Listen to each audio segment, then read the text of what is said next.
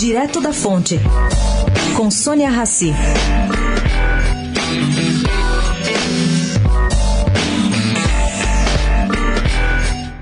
Bom, gente, eu tive a paciência e fiz uma ronda uh, com altos integrantes do sistema financeiro para saber qual seria o impacto na economia na liberação para bancos privados de mais de 100 bilhões de reais em depósitos compulsórios, com o objetivo, segundo informou o ministro Paulo Guedes, de ampliar o crédito para empresas e pessoas físicas. Bom, o que, que eu encontrei? Esse impacto vai ser praticamente nulo.